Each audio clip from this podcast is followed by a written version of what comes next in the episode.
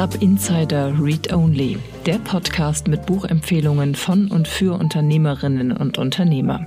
Heute mit Kenza Aizi Abu, Senior Managerin für Robotik und künstliche Intelligenz bei der Telekom, die ihr Buch Keine Panik ist nur Technik vorstellt.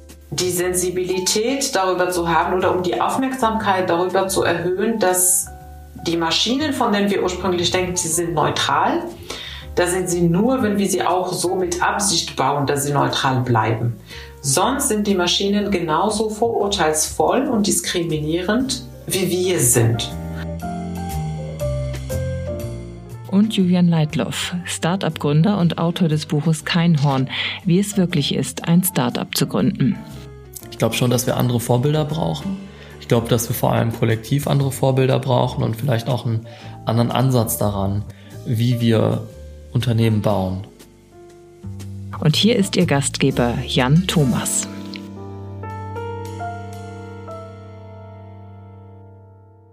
Ja, vielen Dank und herzlich willkommen zu Startup Insider Read Only. Das ist die zweite Folge unserer Büchersondersendung. Ihr wisst ja, wir haben eine neue Reihe gestartet. Jeden Sonntag stellen wir ab sofort Bücher vor oder beziehungsweise haben Autorinnen und Autoren zum Interview eingeladen, die äh, entweder aus der Startup-Szene kommen oder die Bücher geschrieben haben, die für Unternehmerinnen und Unternehmer spannend sein dürften. Und nachdem wir in der letzten Woche ja wirklich eine tolle Debütfolge hatten mit Waldemar Zeiler von Einhorn und dem Philipp Merlenscharf von dem Mentor Verlag hier aus Berlin, haben wir diese Woche wieder tolle Gäste. Doch bevor wir dazu kommen, möchte ich erstmal unseren Werbepartner begrüßen und äh, kurz vorstellen. Und zwar ist das die smarte Buchhaltungssoftware Safdesk.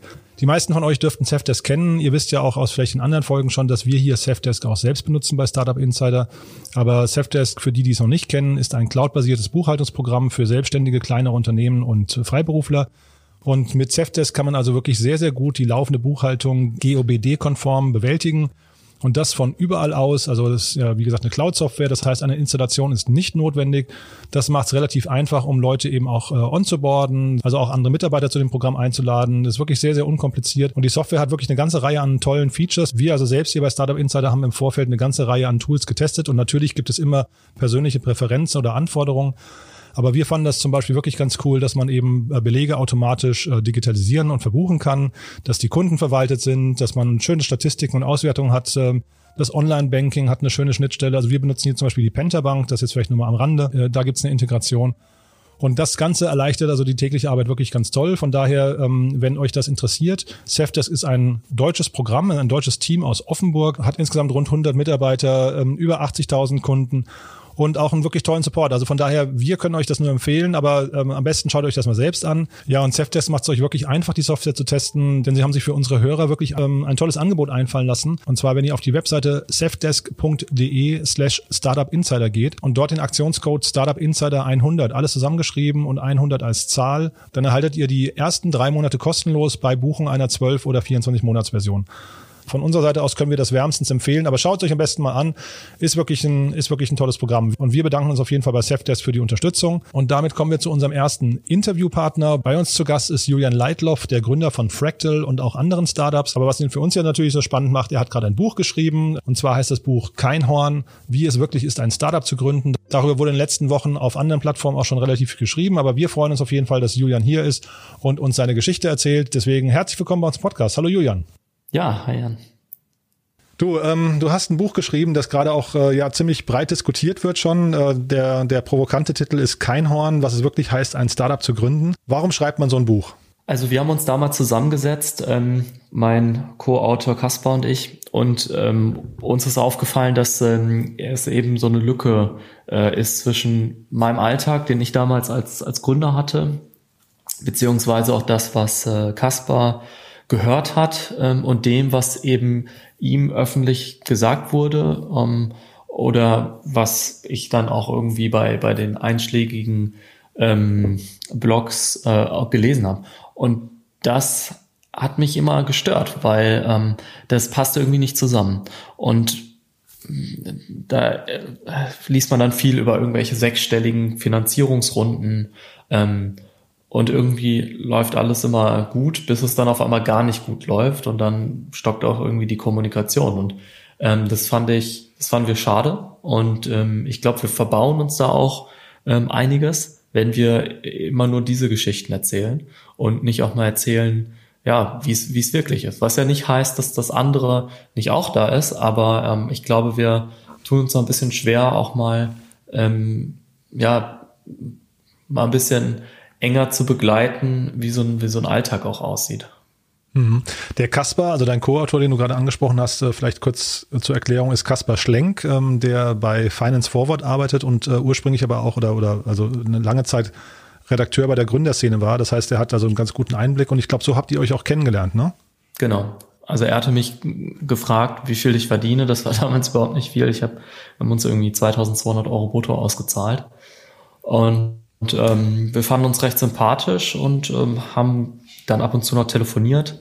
Ähm, und irgendwann hatte ich eben auch so eine Vertrauensbasis zu ihm, dass ich ihm ein bisschen mehr erzählt habe und er mir auch erzählt hat, was, was er gehört hat oder weiß über Gründungen, ähm, wo eben das, das äh, offizielle Image doch ein ganz anderes war. Ähm, und ja, dann sind wir dadurch eben ähm, ins Gespräch gekommen. Mhm. Und du hattest mir erzählt, ähm, dass ihr eigentlich den Karriereweg Gründen quasi, ähm, weiß nicht, pushen möchtet, ne? aber zeitgleich, wenn man den Titel sich anguckt, das klingt ja eigentlich wie, eher wie so ein Plädoyer gegens Gründen, ne? Ähm, nee, ich finde gar nicht. Also, und das ist so ein bisschen, ähm, das ist auch so das, das Fazit des Buches. Ich glaube, dass ähm, schon einige das Buch in die Hand nehmen werden und sich das durchlesen und dann sagen, oh Gott, gut, dass ich das, gut, dass ich einen festen Job habe und äh, die, mir diesen Stress nicht antue. Aber ich glaube eben auch, dass das einige lesen werden ähm, und so dieses Kribbeln in den Fingern, so diesen Enthusiast, äh, Enthusiasmus nachvollziehen können und sich denken, okay, wenn die, wenn der das kann, ähm, dann kann ich das auch und das eben machen. Weil ich glaube, es ist halt eben viel mehr als jetzt nur dieser potenzielle financial äh, Riesen-Payout, der da am Ende steht, sondern diese, diese Reise, und das ist eben auch das, was, was wir versuchen darüber zu bringen, ähm, ist allein deswegen schon ziemlich äh, rewarding, weil es wenige Berufe gibt, wo du so ein direktes Feedback auch hast, wo wirklich dein Handeln wirklich einen Unterschied macht. Ähm, und das ist das, was am, am Gründen so spannend ist. Und ich glaube, dass wir uns, wenn wir immer nur Erfolgsgeschichten erzählen oder so diese typischen Geschichten irgendwie, ähm, dass jemand da irgendwie nur vier Stunden schlafen muss oder irgendwie, dass man auf irgendeiner krassen Privatuni äh, unterwegs gewesen sein muss, äh, dass man da ganz viele Leute ausschließt, die äh, sehr talentiert sind und das richtig gut machen könnten. Dieser Enthusiasmus fürs Gründen gerade, also vielleicht möchtest du uns noch mal so ein bisschen durchführen äh, oder vielleicht einen Schritt noch zurück.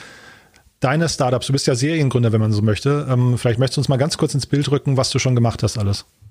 Ja klar, also äh, das, worum es geht, ist wirklich so die, die erste äh, Gründung. Also wirklich mit 22 ähm, aus der Uni heraus, äh, ähm, ziemlich grün hinter den Ohren, ähm, so die erste Finanzierung äh, von der Uni bekommen, ähm, dann institutionelle Investoren nach anderthalb Jahren äh, ins Boot geholt. Das ist, ähm, das ist äh, eben das Unternehmen Steerness, was ich da beschreibe. Ähm, das habe ich fast fünf Jahre mit, äh, mit Freunden aufgebaut äh, und geführt. Ähm, das hat dann mein Mitgründer übernommen. Ich habe dann relativ kurz ähm, was anderes probiert im Bereich ähm, äh, Datenanalyse, Social Media äh, Analyse. Äh, das hat nicht gut funktioniert und habe mir dann eben ein bisschen Zeit genommen, um mal zu gucken, okay, was will ich denn wirklich machen, was, was passt zu mir.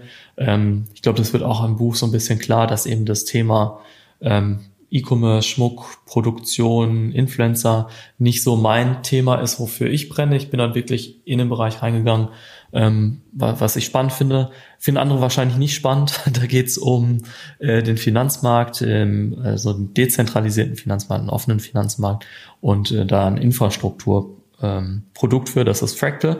Äh, wir identifizieren Menschen online äh, und geben ihm die Möglichkeit, eben an diesem offenen Finanzmarkt teilzunehmen. Mhm. Und dieser Enthusiasmus fürs Gründen, also Worin äußert, es, äh, äußert sich der genau? Also wenn du jetzt wirklich mal so ein Plädoyer halten solltest fürs Gründen, ähm, du hast gerade schon gesagt, man kann sich entfalten, man ist irgendwie Herr seiner, seiner ähm, Entscheidung und so weiter.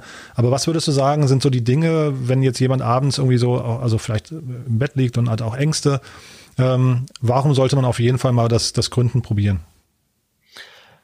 Also ich glaube nicht, dass das jeder machen muss. Ähm, ich glaube aber, dass die Leute, die ähm, das so ein bisschen äh, ich will noch nicht mal sagen in den Genen haben, weil das wäre falsch, aber so ein, so ein, ja, das so nachvollziehen können, eben diese Faszination dafür, was gestalten zu können. Und ich glaube, dass diese Leute, ähm, wenn die in einem Job sind, wahrscheinlich häufig, jedenfalls ging es mir so, das Gefühl haben, äh, dass da irgendwie relativ viel Bullshit passiert und äh, dass eben sich dem nicht aussetzen zu müssen, sondern selber seine eigenen Erfahrungen zu machen, auch wenn es manchmal echt hart ist und natürlich auch da nicht, nicht fair oder man ein paar Sachen hat, wo man sagt, ja, das ist jetzt auch irgendwie Bullshit, aber man kann sich dann an der Stelle selber dazu positionieren. Man ist nicht irgendwie in einer großen Maschine, wo man immer nur eine Tätigkeit irgendwie versucht, äh, gut auszuführen und äh, um sich herum halt, ähm, ja, mehr oder weniger ähm, interessierte Kollegen und Kolleginnen hat,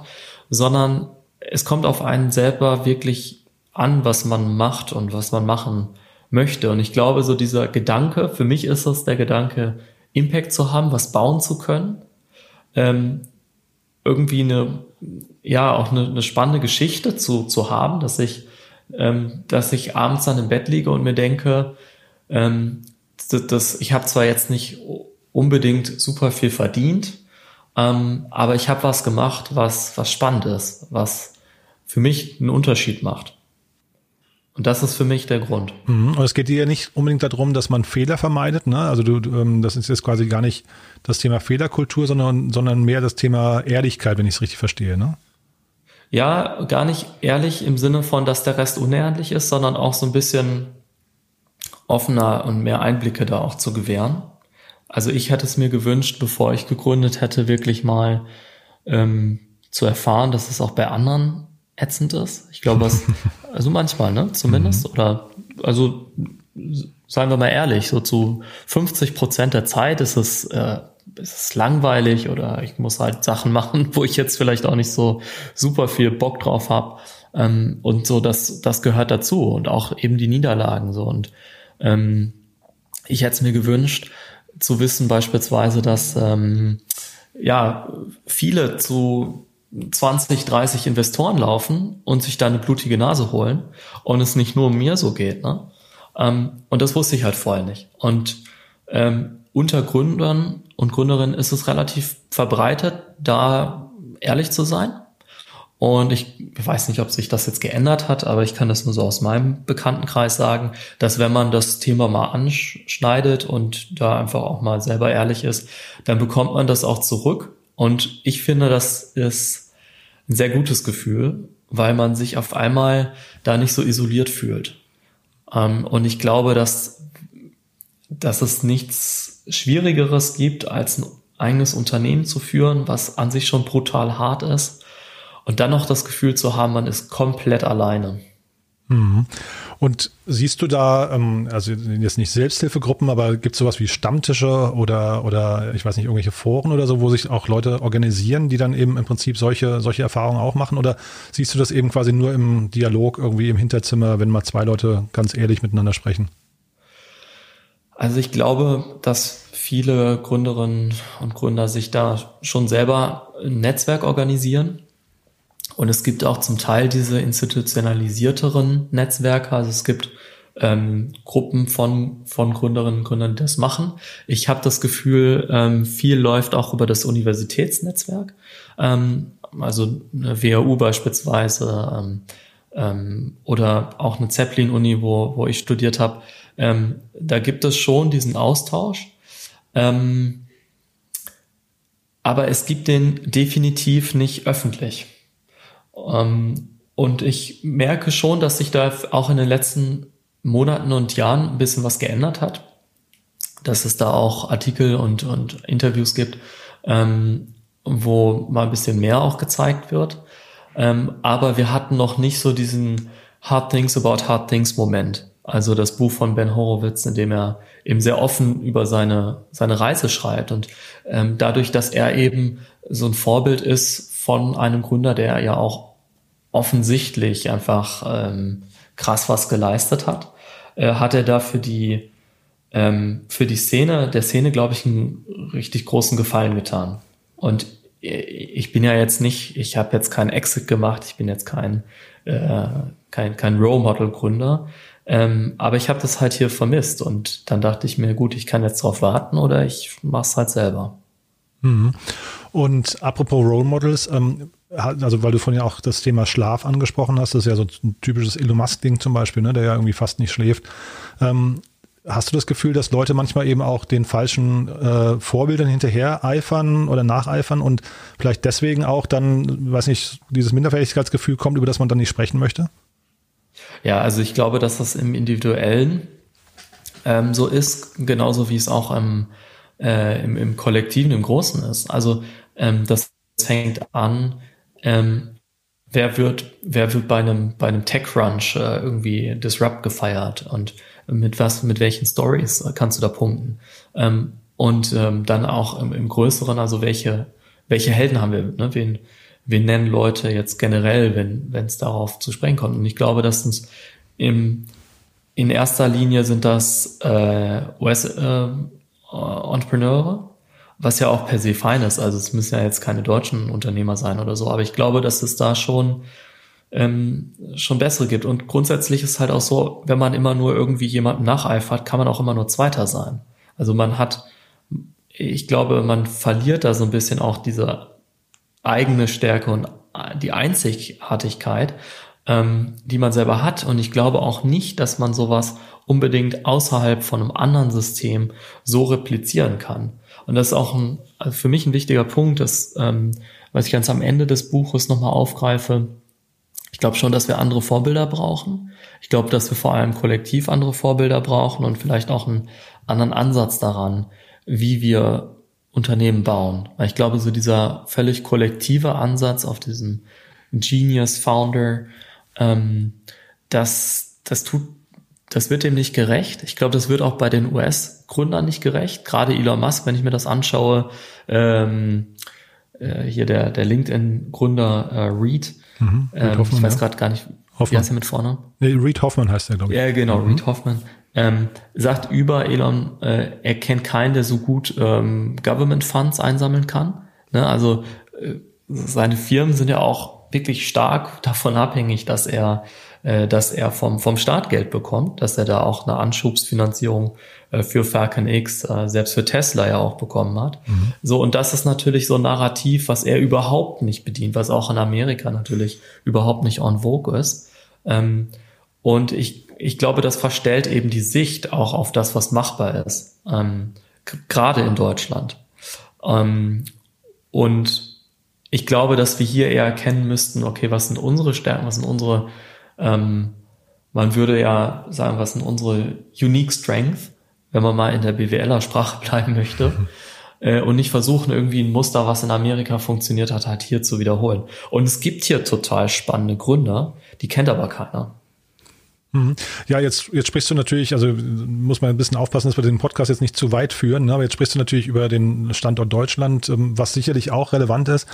Aber ich glaube, grundsätzlich ist es erstmal wahrscheinlich gesund, wenn man sich äh, Vorbilder sucht, ne, mit denen man irgendwie, denen man nacheifern kann. Ich glaube auch nicht zwangsläufig, dass man dann immer nur Zweiter sein kann, sondern es geht ja vielleicht eher drum, sich so Elemente rauszupicken, ähm, die man dann irgendwie auf den eigenen Karriereweg adaptiert. Ne? Es geht ja jetzt nicht drum, das nächste SpaceX aufzubauen, nur weil man Elon Musk in manchen Facetten gut findet.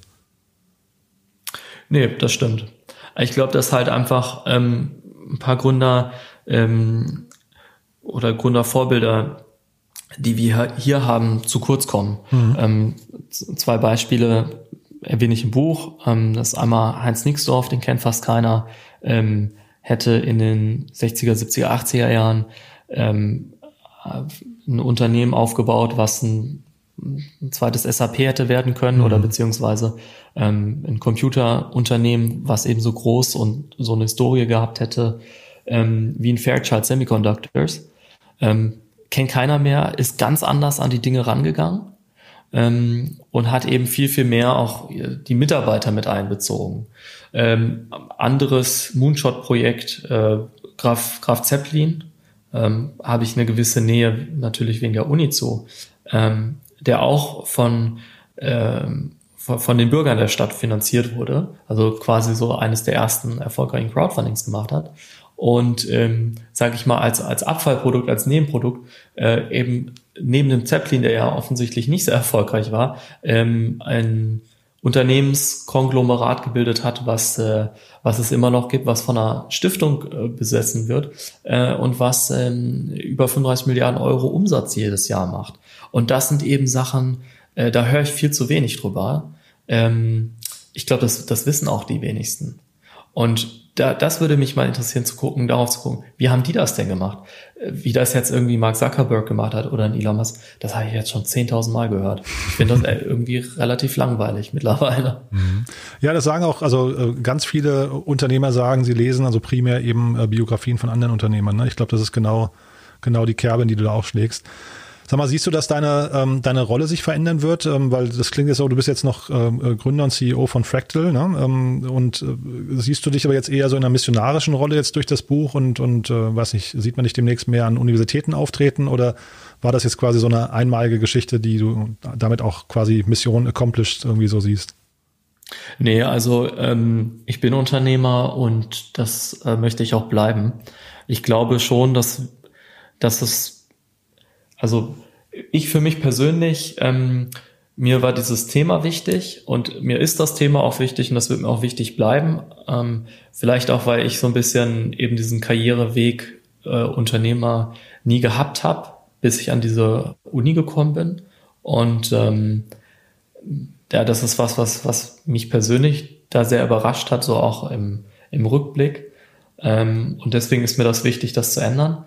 Ähm, aber ich bin zu jung, um jetzt zu sagen, ich äh, wechsle jetzt sozusagen in die, ähm, da in die, in die, in die lehrende Rolle oder in die ähm, öffentlichkeitswirksame Rolle. Ähm, dafür macht es einfach mir zu viel Spaß, Dinge zu bauen und wirklich ähm, verändern zu können. Ich glaube, wenn ich in die andere Rolle schlüpfen würde, dann wird es mir nach anderthalb Jahren oder zwei Jahren spätestens zu langweilig werden. Cool. Du, Julian, dann vielen, vielen Dank äh, für die vielen Insights. Haben wir was Wichtiges vergessen aus deiner Sicht? Nee, ich glaube, zu dem Buch ähm, waren das so die wichtigsten, wichtigen Punkte. Ähm, ich hoffe, dass, ähm, und das ist eben jetzt äh, der, der Schritt, also das, das Beste, was eigentlich da aus diesem Buch herauskommen könnte, ähm, wäre meiner Meinung nach, wenn wir einfach ein bisschen offener sprechen und ich fände es, ich fände es spannend, ähm, da auch mit anderen Gründern und Gründerinnen zu sprechen. Wir haben jetzt gerade dieses äh, auf, auf keinhorn.co ähm, eben diese Serie auch gestartet.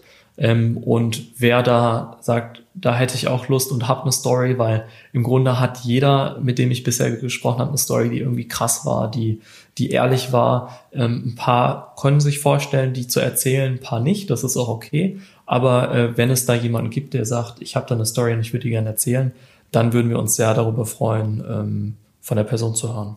Mhm, das heißt, das Buch wird jetzt quasi ins Digitale überführt als dauerhaftes Projekt. Ja, weil es geht ja im Endeffekt nicht um mich, weil die Story auch dieser Gründung, die ist jetzt nicht besonders. Das ist eine ganz normale Gründungsstory. Da ist nichts krasses anderes passiert als bei anderen auch. Und äh, das wollen wir jetzt eben übersetzen und weiterführen ähm, mit anderen Menschen und anderen Stories.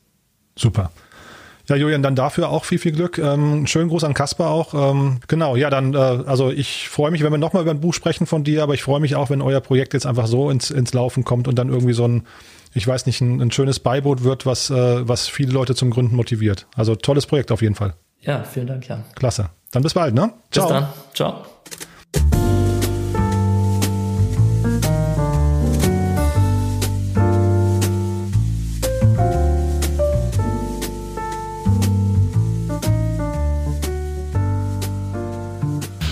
Das Buch Kein Horn, wie es wirklich ist, ein Startup zu gründen von Julian Leitloff, umfasst 295 Seiten und ist für 22 Euro im lokalen Buchhandel oder auf www.campus.de erhältlich.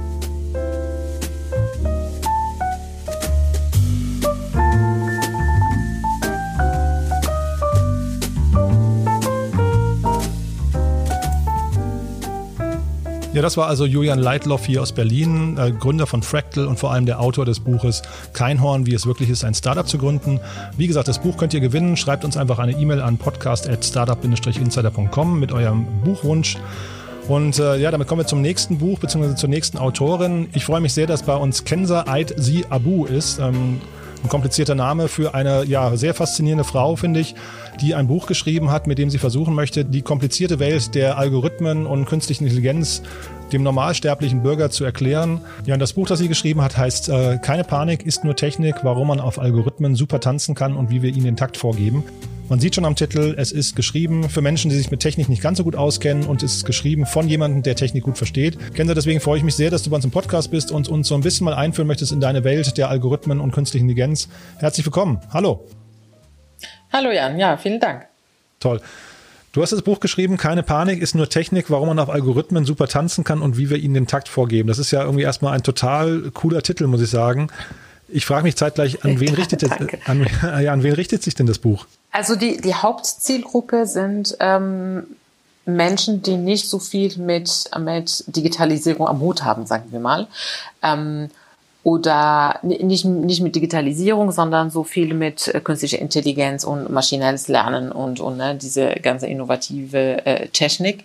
Und ähm, ich versuche da die Methoden ein, so einfach wie möglich zu erklären, dass sie den Mensch sie versteht. Ne? Also das Buch ist hauptsächlich für Menschen, die damit bisher wenig zu tun hatten, außer das zu konsumieren. Ähm, und ich erkläre ihnen, wie es funktioniert. Mhm. Und jetzt kommen wir zu deiner Vorstellung. Also äh, man wird sich ja fragen, warum bist du prädestiniert dafür, das den Menschen zu erklären? Und ähm, du hast eine total spannende Vita. Jetzt bin ich, äh, also wir haben jetzt, wir haben insgesamt eine Viertelstunde Zeit. Wahrscheinlich könntest du ganz, ganz, ganz lange über deine vielen Stationen sprechen. Aber erzähl mal so das Wichtigste bitte. Das ist ja wirklich toll. Ja, also ähm, ich habe im Studium äh, schon viel mit dem Thema zu tun gehabt. Ne? Ich habe Elektrotechnik studiert und habe äh, äh, damals ähm, schon im Laufe des, des Studiengangs äh, viel mit Neuronalnetzen und, und äh, ähm, unterschiedliche Methoden des maschinellen Lernens zu tun gehabt und fand das immer sehr spannend. Und jetzt im Berufsleben ähm, baue ich ja auch mit meinem Team ähm, die KI-Lösungen für die für die Telekom, ne, äh, für den Konzern und ähm, habe in dem Zusammenhang natürlich auch viel Interaktion sowohl mit Menschen, die das verstehen und selber entwickeln und weiterentwickeln wollen, als auch von Menschen, die eher Angst davor haben. Ne? Also auch Kollegen, die sei es Angst, äh, dass sie ihren Job verlieren oder äh, Angst, weil das Thema KI immer mit mit dem Terminator verbunden wird. Und äh, ich habe im Laufe des Jahre äh, der Jahre gelernt, diese Komplexität des Themas so einfach runterzubrechen dass jeder Mensch es auch versteht, was sich dahinter verbirgt. Und ähm, genau, und dann habe mehrere Workshops gegeben, ne, die ich nenne AI for Everyone. Ähm, und äh, und da habe ich auch positives Feedback bekommen. Also Menschen, die am Anfang Angst hatten und gar nicht wussten, worum es geht, haben es dann verstanden und hatten ein bisschen weniger Angst am Ende des Workshops. Und deswegen irgendwann habe ich gesagt, okay, ähm, das muss ich an eine äh, breitere äh, Gruppe anbieten, sagen wir mal. Und, und so äh, ist das mit dem Buch entstanden. Mhm.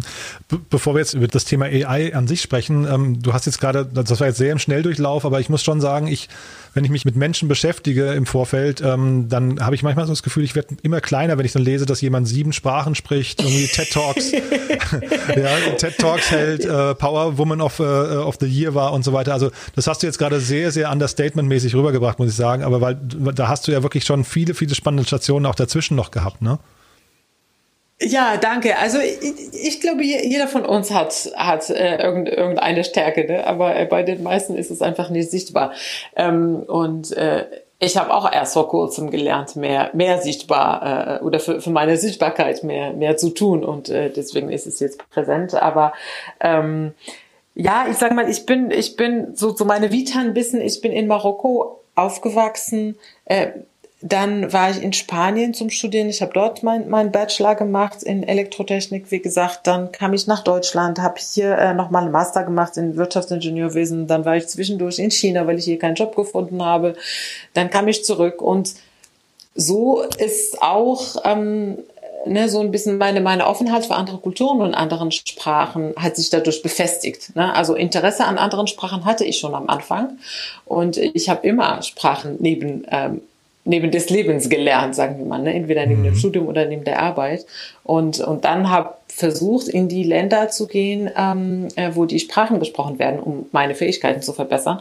Und das hat natürlich nicht nur dazu geführt, dass ich mehrere Sprachen spreche, sondern glaube ich auch, dass meine to Toleranz ein bisschen größer geworden ist, das Horizont größer geworden ist mhm. und vor allem ähm, ich habe versucht, immer das Beste aus jeder Kultur für mich, äh, für mich rauszuziehen mhm. und, und, und viel andere Menschen zu beobachten und zu gucken, was machen sie gut. Und ich glaube, jeder von uns kann von jedem Menschen etwas lernen. Und ich habe es jetzt in diesen Kulturen, in diesen Ländern, in denen ich gelebt habe, auch vieles gelernt. Und äh, also zum Beispiel ne, von China habe ich gelernt, dieses einfach machen.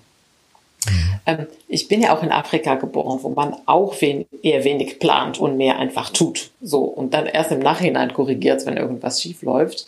Ähm, und das hatte ich aber im Studium oder im, in meiner Berufskarriere total anders erlebt in Deutschland. Hier werden erstmal ne, Pläne geschmiedet mhm. und Plan A und äh, so sehr genau und sehr vernünftig geplant. Ähm, bevor man äh, sich überhaupt bewegt. Und mhm. ich glaube, ne, gerade aus der Startup-Szene, das kennt ihr ja sehr gut, da sind nur die wenigen Mutigen, die es schaffen in Deutschland. Ähm, und äh, dieses einfach machen und, und ähm, das ist eine Haltung, die man in Deutschland wirklich lernen muss. Und ähm, ja, das hat mir halt Marokko fast automatisch gegeben und das habe ich in China nochmal äh, noch mal gelernt, das wirklich, wirklich zu, zu tun. Und ähm, das ist halt der Vorteil, wenn man viel reist oder in vielen Ländern gelebt hat, dass man ne, so mehrere Inspirationen bekommt. Mhm. Und jetzt willst du ausgerechnet in Deutschland den deutschen Bedenkenträgern das Thema AI näher bringen. Das finde ich ja auch nochmal sehr spannend. Ne? Ja, das ist auch mutig, das ist richtig. Erzähl doch mal so ein bisschen aus deinem Alltag. Was, was, was, also A, was, was vermittelst du da? Ähm, was sind so deine Beobachtungen? Und B, wie ist denn die Resonanz dann so im Detail? Ja, also was ich da vermittle, äh, es sind zwei, zwei, zwei große Aspekte. Ähm, ähm, einerseits ähm, vermittle ich ein bisschen Wissen. Ne? was ist künstliche Intelligenz, was ist maschinelles Lernen, was ist, wie die Methoden sind, Klassifikation, Clustering, äh, neuronale Netze, ne, you name it. Ähm, das heißt, erstmal ist es viel Wissen und wo KI schon heute unterwegs ist, nicht nur beim äh, autonomen Fahren, was jeder kennt, sondern auch äh, im Gesundheitswesen, Versicherungswesen, äh, äh, um für Umweltschutz, äh, äh, weiß ich nicht, unterschiedliche Bereiche des Lebens, wo es gezeigt wird, dass KI schon heute und oder seit Jahren schon unterwegs ist. Ne? Und das ist etwas, was viele Menschen überrascht. Äh, ähm, die sagen, ach ja, wusste ich nicht. Also das habe ich oft gehört.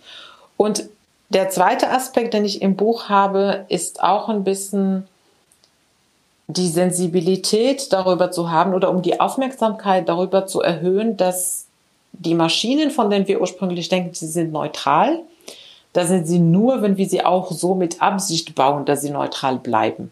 Sonst sind die Maschinen genauso vorurteilsvoll und diskriminierend, wie wir sind. Und gerade selbstlernende Systeme lernen von uns Menschen. Und wenn unsere Gesellschaft Diskriminierungen hat, Rassismus, Feminismus, Chauvinismus, ne, alle Ismen, dann lernen die Maschinen das auch und sie reproduzieren diese Vorurteile und Diskriminierungen. Und ähm, das heißt, das ist auch ein Thema, mit dem ich versuche, die, sagen wir mal, die Menschen, die KI bauen, auch zu erreichen. Ne? Und nicht nur das ähm, große Publikum erklären, was KI ist, sondern auch die, die KI bauen, sie sollten auch wissen, äh, was los ist und dafür sorgen, dass es besser. Mhm. Das heißt, du siehst da im Prinzip so eine ich weiß nicht, eine, Ethikfrage hinterher und, und weil wenn du sagst Diskriminierung in der, in der künstlichen Intelligenz, das bedeutet ja eigentlich, dass man, ja weiß nicht, sich noch keine Gedanken gemacht hat über die Regularien äh, und über die, über die zugrunde liegenden Regeln und, und Werte, ne? Oder wie verstehe ich das? Das ist richtig. Nee, nee, das hast du schon verstanden. Es sind natürlich viele ethische und gesellschaftliche Aspekte, sagen mhm. wir mal, ähm, in Zusammenhang mit der Entwicklung von der künstlichen Intelligenz. Und diese gesellschaftliche Aspekte zu berücksichtigen, ist etwas, was man im Technologieumfeld nicht von Anfang an mit berücksichtigt. Mhm. Ähm, also nein, natürlich, wenn man ein neues Produkt entwickelt, dann, keine Ahnung, macht irgendwann mal einen Design Thinking Workshop am Anfang, um zu sehen, welche Bedürfnisse haben die Kunden. Im besten Fall läuft es so, äh, aber wie, wie wir bisher kennen, ähm, die Entwicklungen kommen aus der Technologie heraus. Ne? Wir haben eine technologische Methode gefunden und dann versuchen wir damit ein Produkt zu entwickeln und die Leute zu überzeugen, sie sollen es nutzen. Ähm, und wenn man das eher so macht, dann hat man diese gesellschaftlichen Aspekte überhaupt nicht im Vordergrund. Ne? Man mhm. sieht nicht, wie diese Produkte auf die Gesellschaft sich auswirken wird, welche Interaktion ähm, das auslösen wird, welche Konsequenzen es hat. Und ähm, ja, ich sag mal, bei, bei Hardware oder äh, analogen Produkten ist der Schaden begrenzt, bei digitalen Produkten nicht, weil digitale Produkte ne, sehr schnell eine große Reichweite erreichen. Und bei selbstlernenden Systemen ist das auch noch mal ein Tick höher, ähm, weil sie nicht nur die große Reichweite haben, sondern sie lernen ja auch noch von dieser Reichweite weiter. Und äh, wenn wir bestimmte Diskriminierungen nicht unterbinden, dann werden sie reproduzieren und sie werden immer schlechter. Und wir haben ja auch paar Vergangenheitsbeispiele, die gezeigt haben, dass, äh, ähm, dass es schief läuft. Mhm. Ist es aber nicht eigentlich so, dass, ähm, weil wenn ich dich richtig verstehe, ist künstliche Intelligenz quasi, äh, da steckt immer was vom Schöpfer noch drin, ne? von dem, der den, den, den, den quasi den Computer programmiert hat oder die, die KI entworfen hat. Ist es nicht eigentlich so, dass eine selbstlernende KI eigentlich irgendwann immer neutraler werden würde und eigentlich sich immer weiter wegentwickelt von den Werten, die wir eigentlich äh, als Menschen mitgeben? Nee, im Gegenteil. Also ah, ja. die, also aus meiner Sicht, aber ich sage ja. dir warum. Ähm, der Schöpfer von, der, von dem System, der gibt erstmal seine, seinen Weltblick in die Maschine rein. Ne? Mhm. Und natürlich an dieser Stelle kann man schon versuchen, diese Werteblick so neutral wie möglich zu halten, indem man die Datenbanken diversifiziert, äh, ne, unterschiedliche äh, Sachen kann man da machen. Aber sagen wir mal, wie schaffen es das im schöpferischen Prozess, die Maschine neutral programmiert wird. Mhm. Und dann wird sie aber losgelassen. Und wenn die Maschine weiter lernt von der Interaktion mit allen Nutzern, dann wird sie irgendwann wieder die Diskriminierungen von den Nutzern auch mitlernen. Und das heißt, wir müssen da auch an bestimmten Stellen auch nochmal eingreifen und ne, irgendwelche Mechanismen, äh, Mechanismen einführen, damit sie ähm, ähm, nicht nicht so verhält, wie die Nutzer äh, äh, mit ihr umgehen. Also konkretes Beispiel, ne, damit es das jetzt mhm. nicht so ähm, äh, so so bleibt. Ähm, Microsoft hatte ja den so ein Chatbot Tay ähm, auf Twitter losgelassen. Mhm. Vor 2016 war das. ist ja schon ein bisschen älterer Fall. Und in weniger als 24 Stunden hat dieser Chatbot angefangen, so richtig rassistische und und so ähm, ähm, ja ähm, antisemitische Aussagen zu treffen. Mhm. Und ähm, das war natürlich von Microsoft nicht so gewollt, das ist ja klar. Und als sie es gesehen haben, haben sie sofort gestoppt. Ähm, aber das haben die, die Nutzer, ne, es waren natürlich Trolle und, und so organisierte äh, Truppen, die gesagt haben, okay, jetzt zeigen wir denen mal, was, äh, ähm, äh, wie das hier äh, los ist. Und sie haben den Chatbot die ganze Zeit mit solchen Aussagen konfrontiert, bis der Chatbot gelernt hat, ach so, okay, so wollen die Menschen in Twitter sprechen, also ich spreche auch so. Mhm. Mhm. Ja, und das ist halt mhm. die, so ein bisschen die Gefahr. Mhm. Und hier sind wir alle in, in, der Verantwortung. Ne? Also sowohl der Hersteller, der das hergestellt hat, aber als auch jeder Nutzer von uns ähm, ähm, weil wir mit diesen Geräten auch interagieren täglich. Mhm. Ja, genau, das tägliche Interagieren ist eigentlich ein spannendes Stichwort, weil ich glaube, vielen Menschen ist gar nicht bewusst, wie breit äh, KI schon im Alltag angekommen ist. Ne? Da hast du ja irgendwie so Beispiele von Twitter oder dem Gesundheits, äh, Entschuldige, von, von, von Tinder oder von dem, dem Gesundheitswesen und so weiter. Magst du uns ja. da nochmal so ein bisschen durchführen? Was sind da so die Bereiche, die vielleicht das meiste Staunen hervorrufen? Und wie ist dann auch die Reaktion von deinen Kollegen bei der Telekom, wenn du versuchst, sie zu beruhigen und zu sagen, das ist aber alles keine Gefahr? Also das, ich glaube, das, was wir am meisten nutzen, ist das Handy. Äh, und dass dahinter ganz viel KI steckt, das ist nicht so vielen Menschen bekannt. Ne? Von dem Handy, von dem Gerät hat ja keiner Angst. Und äh, viele nutzen ja auch so ne, Sprach, den Sprachassistenten ähm, in den Handys, ähm, ohne zu verstehen, dass da eine KI ist, die die Sprache ne, erkennt, analysiert, äh, Text generiert nachher, um zu antworten, etc. etc. Ähm, und da ist schon ein bisschen erstaunt, was heißt, ach so, ja, okay, oder eine, eine Face-ID oder dass, ähm, dass die Fotos ne, in dem Album, dass die, die Menschen erkannt werden. Ne? Wenn man ein Foto macht, dann heißt es ja, okay, das ist, äh, äh das ist, das bist du, das ist dein Sohn, wie auch immer. Mhm. Ähm, ähm, hier sind viele teilweise noch überrascht, äh, dass das KI-basierten Methoden sind. So, wenn man aber hier bleibt und sagt, ja, da steckt aber ganz viel KI drin, dann ist erstmal Angst. Oh, das wusste ich nicht. Oh Scheiße, wie gehe ich jetzt damit um? Ne, mache ich mhm. weiterhin Fotos mit meinem Handy oder nicht? Nutze ich mein, mein äh, äh, Smart Speaker, äh, mein digitaler Assistent oder nicht mehr? Ähm, und dann muss man aber den nächsten Schritt gehen und erklären, wie diese Systeme funktionieren. Ne? Also deswegen ist diese die Analphabetisierung, sagen wir mal, was KI angeht, total wichtig, weil wenn die Menschen es verstanden haben, wie es funktioniert und welche Konsequenzen ihre Interaktion damit, ähm, äh, welche Konsequenzen es hat, dann können sie damit ähm, ähm, nicht nur verantwortungsvoll, sondern auch bewusst umgehen. Genau, bewusst war das Wort, was ich suche. Mhm. Ne? Also wenn ich weiß, äh, keine Ahnung, beim digitalen Assistenten, dann wird meine Stimme ähm, erstmal in ein Rechenzentrum nach USA oder nach China verschickt, um das um verarbeitet zu werden und wieder zurück, weil es passiert ja nicht alles on edge. Ähm, und das möchte ich nicht. Dann kann ich immer sagen, okay, dann nutze ich nicht, dann tippe ich lieber. Mhm. Äh, wenn mir das wurscht ist, dann nutze ich es weiter. Ne? Ich kann auch gucken, bei welchem Hersteller sind meine Daten geschützter, etc. etc. Ne? Also ich sage nicht, alle sollen es nicht nutzen, auf gar keinen Fall, sondern immer diese Bewusstsein darüber. Das, was ich gerade tue, ich tue es bewusst.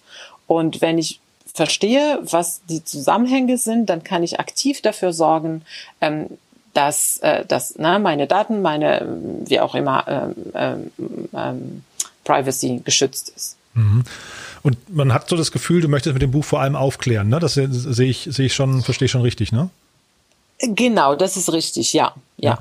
Und was würdest du sagen, wer ist genau die Zielgruppe? Du hast jetzt vorhin schon gesagt, es geht so ein bisschen auch um Coder und so weiter, aber wen möchtest du am, am, am ehesten äh, erreichen mit dem Buch? Also, oder wann würdest du auch sagen, hat das Buch seinen Zweck erfüllt?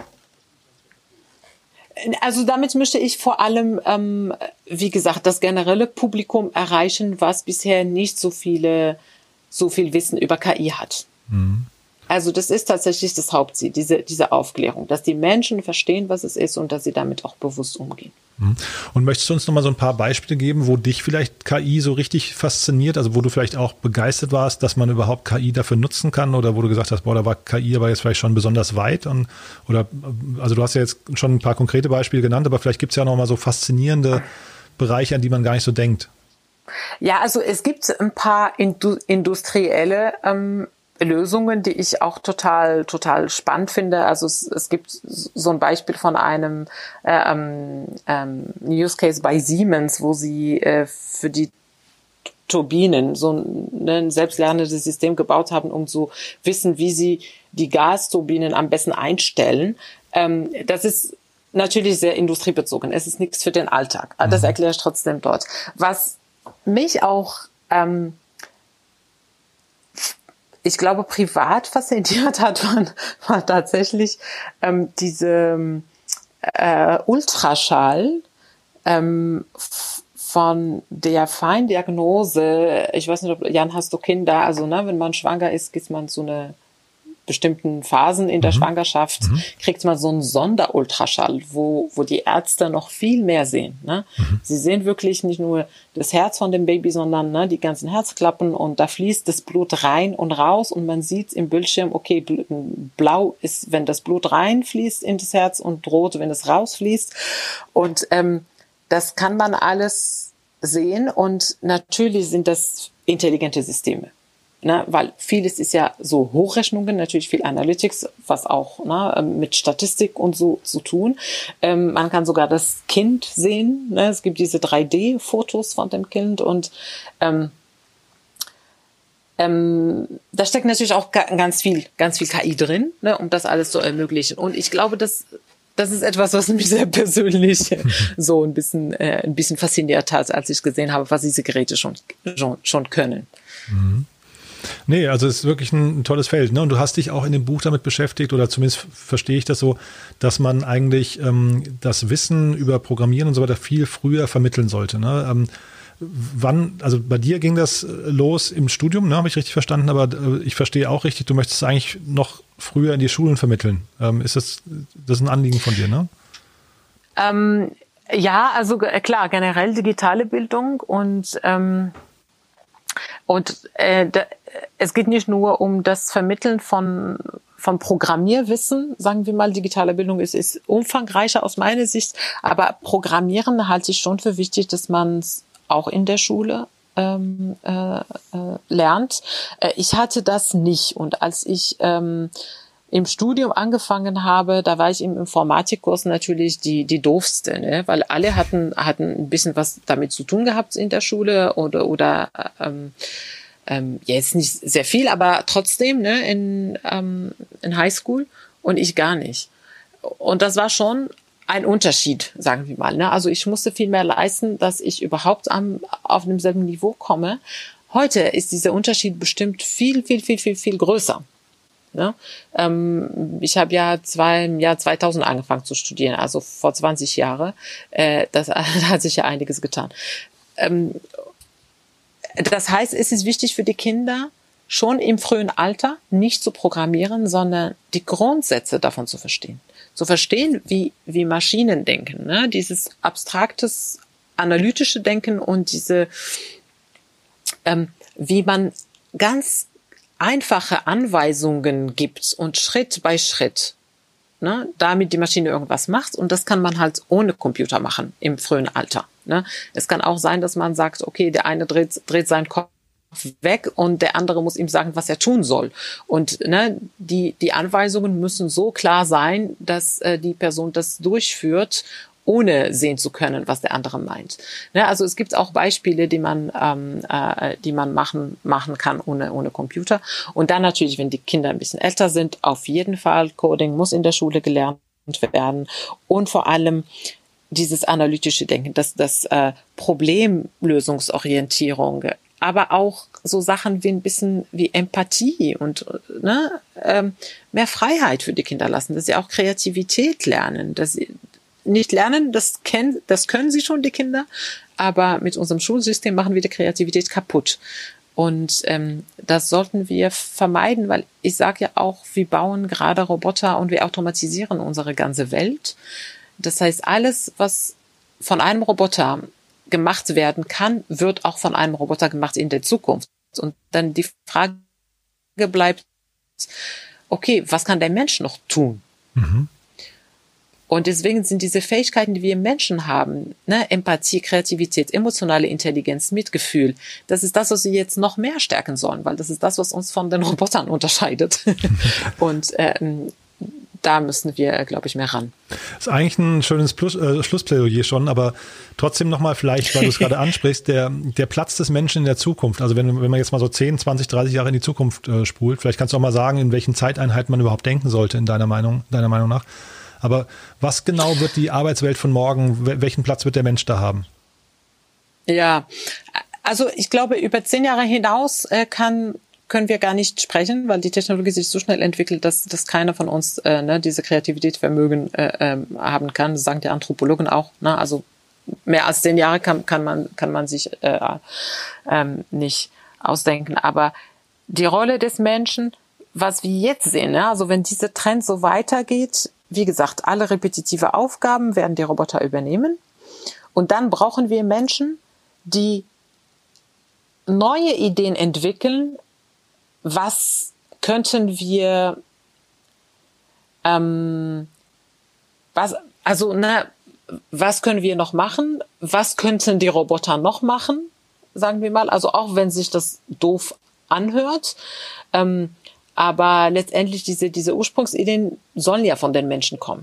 Ne? Mhm. Also ein, ein Edeka-Kassierer äh, soll ja auch sagen, wie sein Job automatisiert werden kann, weil es ist besser, wenn er sagt und, und das gestaltet, als ähm, wenn eine Firma das macht und der ist sowieso sein Job los. Ne? Also da weg von, okay, ich muss meinen Job schützen, ähm, damit es nicht weg ist. Ich glaube, das ist illusorisch. Viele Jobs werden verschwinden, das ist klar. Die Frage ist, wie kann ich meinen neuen Job gestalten? Ne? Und das bedeutet immer, was kann von meinem Job automatisiert äh, werden und was nicht. Und das, was nicht, das ist da, wo ich mich konzentriere. Und wie gesagt, solange ich im Lupe bleibe, um die neuen Roboter zu gestalten, sagen wir mal, äh, bin ich ein Mehrwert. Mhm. Nee, also finde ich, finde ich einen total guten Blick. Was würdest du Menschen empfehlen, wie sie sich weiterbilden? Also natürlich dein Buch lesen, aber ähm, ja, wenn man sich, ja, in, ja, ja, ja. Ne, wenn man sich mit dem Thema Kleinigkeit, aber ja, nee, genau, aber es ist, ist so ein, ein Puzzlestückchen. Ne? Aber wenn man sich mit dem Thema jetzt ein bisschen beschäftigen möchte, was sind so gute äh, Anlaufstellen, wenn man sich, wenn man jetzt Neugierde äh, entwickelt hat und sagt oder ja, Interesse ja, und sagt, ich will da rein, ja? Also es gibt natürlich auch viel Information umsonst äh, in, ne, im, im, Internet. Das ist auch wieder der, der Vorteil. Ähm, es gibt zum Beispiel auch Kurse, Superkurse, die ich sehr gerne empfehle, ist äh, von der Universität äh, Helsinki, ne? also von Finnland, Elements of AI mhm. heißt das und das ist sehr gut gemacht. Ähm, bisher in Englisch, aber sollen weitere Sprachen dazu kommen, die europäische Sprachen zumindest. Und das ist kostenlos, aber es gibt auch von Coursera und von Udacity und von der Bitkom und, und von, ähm, ne, äh, von ganz vielen Organisationen gibt es kostenlose Kurse, ähm, die ho hochwertig qualitativ sind. Aber es gibt auch ganz viele Erklärvideos auf YouTube. Also ich, ich gucke mir die Sachen auch gerne an. Ne? Mhm. Natürlich muss man gucken, welche davon sind gut und, und welche nicht, aber ähm, auch so kann man ganz, ganz viel lernen, sich selbst beibringen. Und dann bleiben natürlich die klassischen Methoden wie ein richtiger Kurs an, an, an der Uni oder an, an Online-Uni, wie auch immer. Super. Kenser, vielen, vielen Dank. Es ist hochinteressant. Es ist ein ganz, ganz spannendes Feld, in dem du dich bewegst, finde ich. Es äh, riecht sehr stark nach Zukunft. Also von daher äh, macht es, glaube ich, auch jedem Spaß, sich damit ein bisschen zu beschäftigen. Ich drücke dir die Daumen für dein Buch. Vielen Dank, dass du bei uns warst und dein Wissen geteilt hast. Ja, sehr gerne. Danke für die Einladung. Alles klar. Alles Gute. Bis bald. Ciao. Ciao.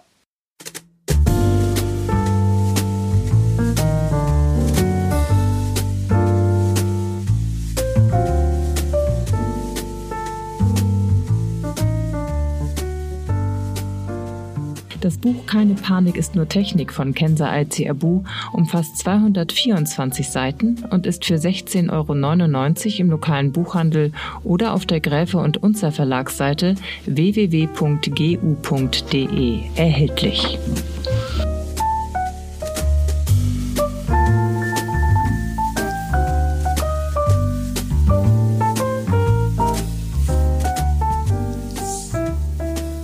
Ja, das war also Kenza Eid Si Abu. Lebt hier in Berlin, finde ich toll, hat die Welt gesehen, hat gemerkt, dass man der Welt erklären muss, äh, wie Algorithmen funktionieren, damit wir die Angst davor verlieren. Wer das Buch gewinnen möchte, ich hatte es ja vorhin schon gesagt, einfach eine E-Mail schreiben an podcast.startup-insider.com mit dem Buchwunsch äh, Keine Panik ist nur Technik. Und wen das Thema künstliche Intelligenz interessiert und wer vielleicht wissen möchte, wie künstliche Intelligenz gerade Einzug hält in das Büroleben, dann empfehle ich euch die letzte Podcast-Folge, die am Freitag erschienen ist mit Tim Wegner von äh, Workist. Der hat also, finde ich, sehr anschaulich erzählt, welche Arten von Prozessen man in der Zukunft eigentlich durch AI äh, erledigen lassen kann und wie vielleicht auch das Zusammenspiel von Menschen im Büro und AI in Zukunft aussehen könnte. Also wie viele kleine Roboter wir alle in Zukunft um uns herum haben werden, die uns quasi so als kleine Helferlein dann viele Arbeiten abnehmen können. Es ist also ein schönes Gespräch geworden, auch mit ein paar, weiß nicht, kritischen und philosophischen Anmerkungen. Denn ihr wisst ja, AI ist für viele, habt ihr ja gerade auch schon gehört, äh, dann doch irgendwie noch ein rotes Tuch. Ich finde es auf jeden Fall toll, dass wir so viele spannende Gesprächspartner haben. Ich hoffe, das macht euch auch Spaß.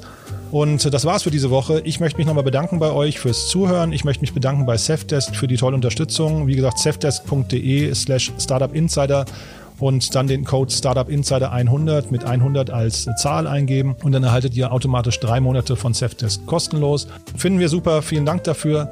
Ja, und ansonsten, wenn euch das Thema Lesen wirklich Spaß macht, kann ich euch auch nochmal empfehlen, wir haben ja einen täglichen Newsletter, der kommt jeden Morgen um 8 Uhr und stellt so die besten und wichtigsten Nachrichten des Vortages zusammen aus insgesamt, ja, ich glaube, so ungefähr 500 Nachrichtenquellen. Das heißt also, wenn ihr euch für die Startup-Welt interessiert und wenn ihr nichts verpassen möchtet, ist das also genau der richtige, ist das also genau das richtige Medium für euch. Startupinsider.de einfach mal ansurfen und äh, ja, der, der, Newsletter kostet ja nichts, kann man einfach mal probieren. Ich bedanke mich fürs Zuhören. Wir hören uns mit dieser Podcast-Serie wieder am nächsten Sonntag.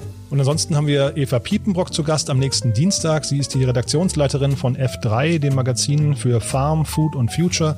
Es ist ein super spannendes Gespräch geworden. Das ist, glaube ich, für jeden interessant, der sich mit dem Thema Ernährung auseinandersetzen möchte, den vielleicht interessiert, wie sich die Landwirtschaft gerade verändert, ähm, wie Nachhaltigkeit funktioniert und Einzug erhält.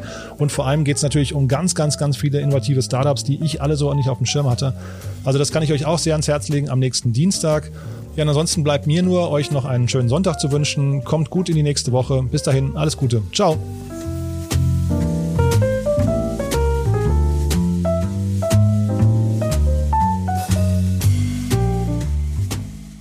Das war die zweite Folge von Startup Insider Read Only, dem Podcast mit Buchempfehlungen von und für Unternehmerinnen und Unternehmer. Wir verlosen die drei in der heutigen Folge vorgestellten Bücher. Zu gewinnen gibt es jeweils drei Exemplare des Buches Keine Panik ist nur Technik von Kenza Abu sowie drei Exemplare des Buches Kein Horn, wie es wirklich ist, ein Startup zu gründen von Julian Leitloff. Zum Teilnehmen braucht ihr einfach nur eine E-Mail mit dem Betreff Gewinnspiel und eurem Wunschbuch an podcast at startup-insider.com zu schreiben. Wir wünschen euch viel Erfolg. Nächste Woche zu Gast Dr. Astrid Nelke, Wissenschaftlerin und Dozentin, die ihr Buch Handbuch Employer Branding vorstellt. Und Peter Jungblut, der mit uns über sein Buch Keine Angst vor dem Scheitern, Tagebuch meiner Insolvenz, Tagebuch meiner Depression spricht. Alle weiteren Informationen zu diesem und anderen Podcasts von Startup Insider erhält man unter www.startupinsider.de.